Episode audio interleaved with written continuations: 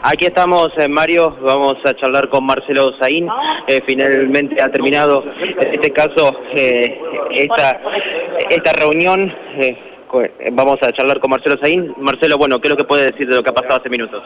Expuse en una comisión donde yo creo que el final está cantado, porque ya han tomado la decisión en el sentido de- de establecer los criterios de decisión sobre este sumario administrativo que pesa sobre mí. Eh, hemos hecho explicaciones técnicas a través del doctor Martínez de por qué este proceso no corresponde con las normas y eh, hicimos reserva de, elevar este, la revisión de lo que se decida al respecto, eh, tanto en instancias superiores dentro de la justicia santafesina como a nivel nacional y también en, este, en cortes internacionales. Así que eh, tuvimos la oportunidad muy respetuosamente de, volcar todas las opiniones al respecto. Eh, por supuesto que lo que les dije con absoluta claridad es que acá el problema con Marcelo Saín no es un tuit. El problema con Marcelo Saín es que es director de la Policía Judicial que participa en investigaciones que comprometen estructuras criminales con fuerte protección institucional, incluidos algunos de los legisladores ahí presentes, o por lo menos un legislador ahí. Ese es el problema de fondo este, que hay sobre mí porque aparte mostré todo un proceso de persecución político-institucional entre varios partidos y varios poderes públicos, hice un raconto, ustedes tienen el PowerPoint que eh, yo utilicé para exponer, y ahí está muy detallado todo, que da cuenta de esa persecución política. Cualquier cosa les viene bien para poder ir sobre mí. Usted dice que el resultado está cantado. en lo que va a decir. Yo creo que sí, que el resultado está cantado porque lo que van a intentar hacer es, obviamente, eh, ir en contra mí. Así que no tengo ninguna duda de que esto va a ser así. ¿En torno de qué eje giró su defensa este proceso en particular? el- digamos, le atribuye haber hecho proselitismo que en realidad es incompatible con su Yo, función. yo no hago proselitismo, no hice en ningún momento proselitismo porque en ningún momento yo me expedí acerca de un partido, del proceso electoral. Yo reivindico la lucha contra la mafia. Y hay eh, actores de la legislatura que si no son mafiosos se parecen mucho. Licenciado, Y eso, y eso, y eso me parece que es, la vez de la victoria la hacía MacArthur cuando se fue también de Oriente. ¿Algún problema? ¿Eso que está identificado con qué? Esa pregunta, Pero yo, yo estoy respondiendo a su pregunta. Está, ¿Eso qué es? A- Identidad política, la vez de la victoria ahora que es el atributo al peronismo. Todos saben muy bien que soy peronista, como todos saben muy bien que otros funcionarios judiciales, antes de participar en el concurso por los cuales terminaron yendo al Poder Judicial, eran de la Unión Cívica Radical o del socialismo, ¿o no? Sin embargo, digamos, nadie cuestiona, este, digamos, el ejercicio de sus funciones. Así que yo en ningún momento hice proselitismo ni tengo ningún interés en hacer proselitismo. Hago investigaciones. Esas investigaciones duelen, porque develan estructuras de poder que tienen protección institucional. En el caso de Santa Fe, que usted conoce muy bien, ¿se acuerda del caso del Dani? Qué dolor, ¿no? Eso. Ahí cuando usted ingresó se refirió como cavernícola a los legisladores. ¿Qué quiso decir No, eso? no, yo no, no recuerdo eso. Eh, estaba presente en la reunión Armando Traferri. Como fue reservada la reunión, no pudimos verla ni escuchar. ¿Qué nos puede contar acerca de si hubo intervenciones, ¿La respuestas, de? Prensa va a expedirse al respecto? ¿Van a decir algo sobre la libertad de prensa? Digo, porque resulta que algunas opiniones mías sensibilizan mucho a ustedes los periodistas. Espero que ahora la Asociación de Prensa diga por qué no pudimos estar y presenciar Sí, no, dejar- democráticamente. Es decir, No, ustedes fueron censurados dentro de esa comisión. Espero que levanten la voz, ¿no? Bueno, ahora respóndame la pregunta. Bien. Nuevamente, recordámelo. No, ¿cuál fue la, la- eh, hubo alguna intervención con Armando Traferri? En la parte final hubo un contrapunto con el diputado del FRADE, eh, pero me parece a mí, no del lado del diputado del FRADE, sí del lado de Traferri, completamente insustantivo, es lo que siempre dice. ¿Cuál es su relación actual con Macri? ¿Es buena? ¿Hablan- ¿Charlan? ¿Tiene algún Nada, nada. Él forma parte de la maniobra de persecución política contra mí. ¿Quién lleva adelante esta persecución política en su contra? Nombre y apellido. Distintos actores, distintos actores, Ministerio Público de la Acusación, legisladores, ¿Y por eh, qué? dirigentes Porque políticos, por lo que estoy la diciendo, por las eso. investigaciones que estoy haciendo. ellos son parte de esas porque pa- formo parte formo parte de investigaciones que dirigen fiscales y que además tienen el control debido de garantía. Los fiscales no hacen lo que quieren, porque hay etapas en el proceso de investigación que tienen que ser controladas por una instancia distinta que es un juez o jueza. Entonces, esas grandes investigaciones, yo no voy a detallar las investigaciones, algunas han, han tenido audiencia imputativa, las podría mencionar, pero muchas continúan la investigación a partir de la audiencia imputativa. Yo les puedo asegurar que devela lo que corresponde en la, en la en la provincia de Santa Fe. Miren, ¿para qué fue creado el organismo de investigación?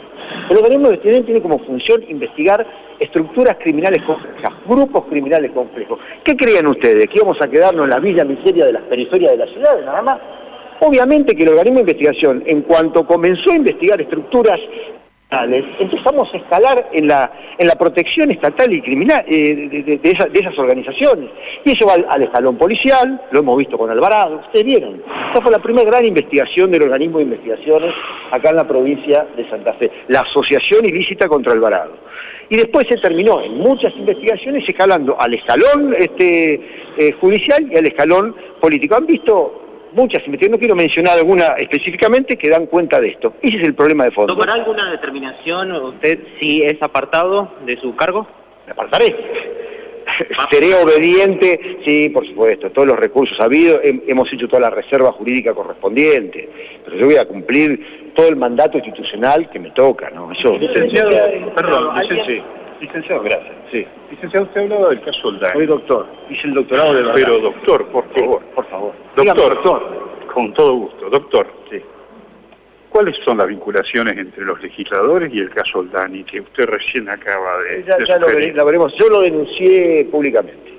Yo fui el que hice la denuncia acerca al respecto. No, no, yo le digo que el caso Oldani es un caso que duele. Es un caso que eh, está en cuestionamiento un sector judicial de la justicia provincial por encubrimiento por mal desempeño en la preservación de la cena, etcétera, etcétera. Eso lo tiene en sus manos el fiscal eh, federal Walter Rodríguez.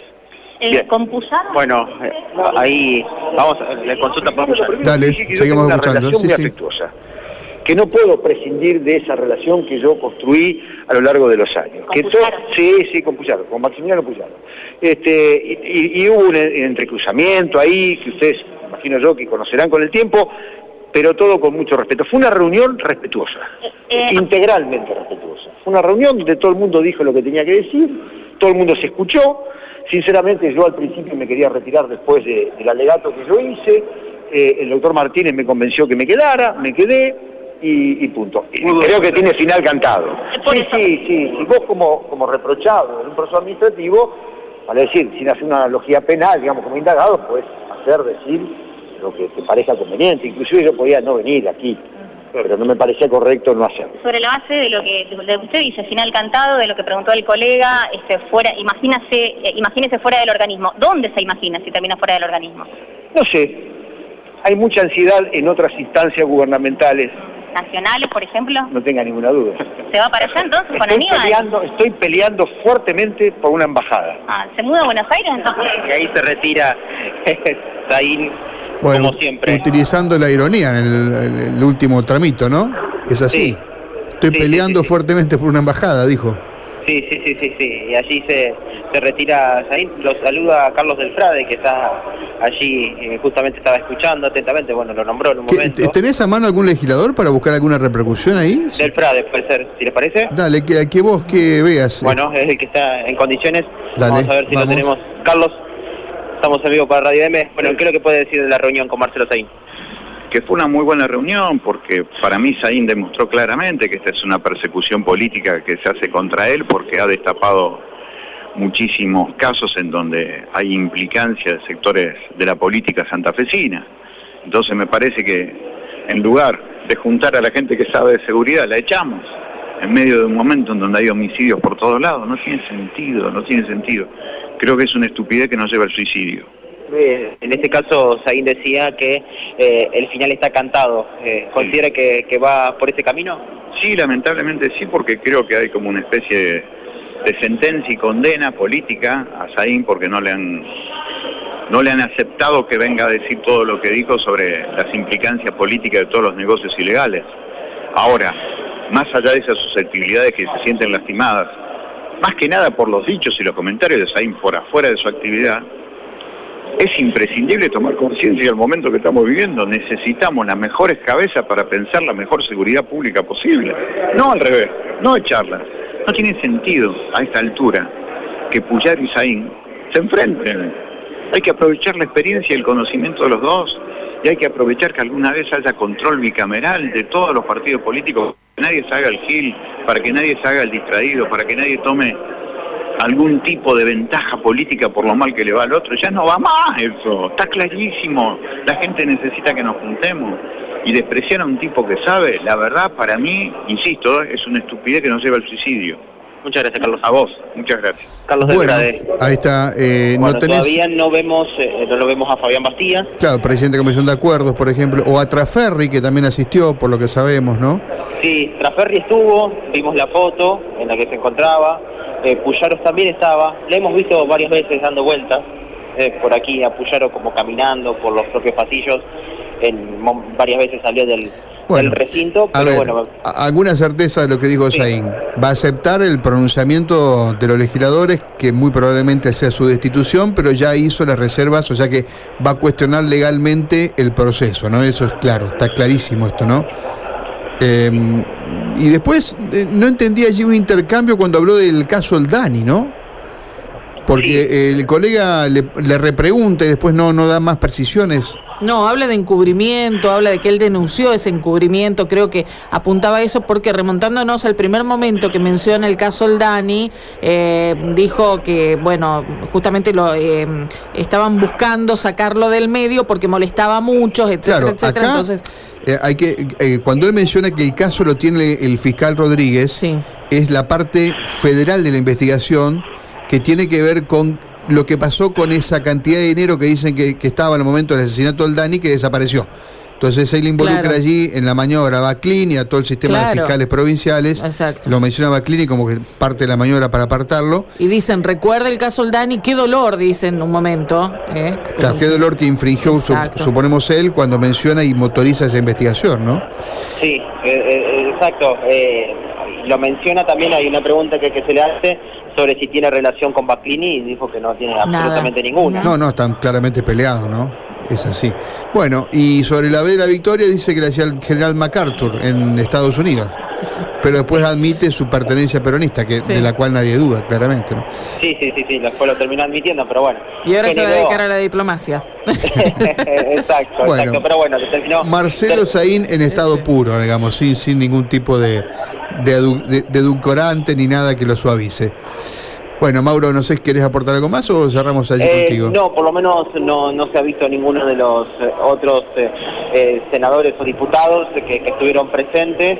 Eh, no hemos visto salir, o por lo menos mientras estaban eh, estábamos hablando con Seguín no, lo- no los vi que hayan salido. Así que bueno, por supuesto esperaremos cualquier cosa si hay alguna voz protagonista más. Gracias, Mauro. Abrazo. Adiós. 12.30 del mediodía. Estábamos con Mauro en la zona de legislatura.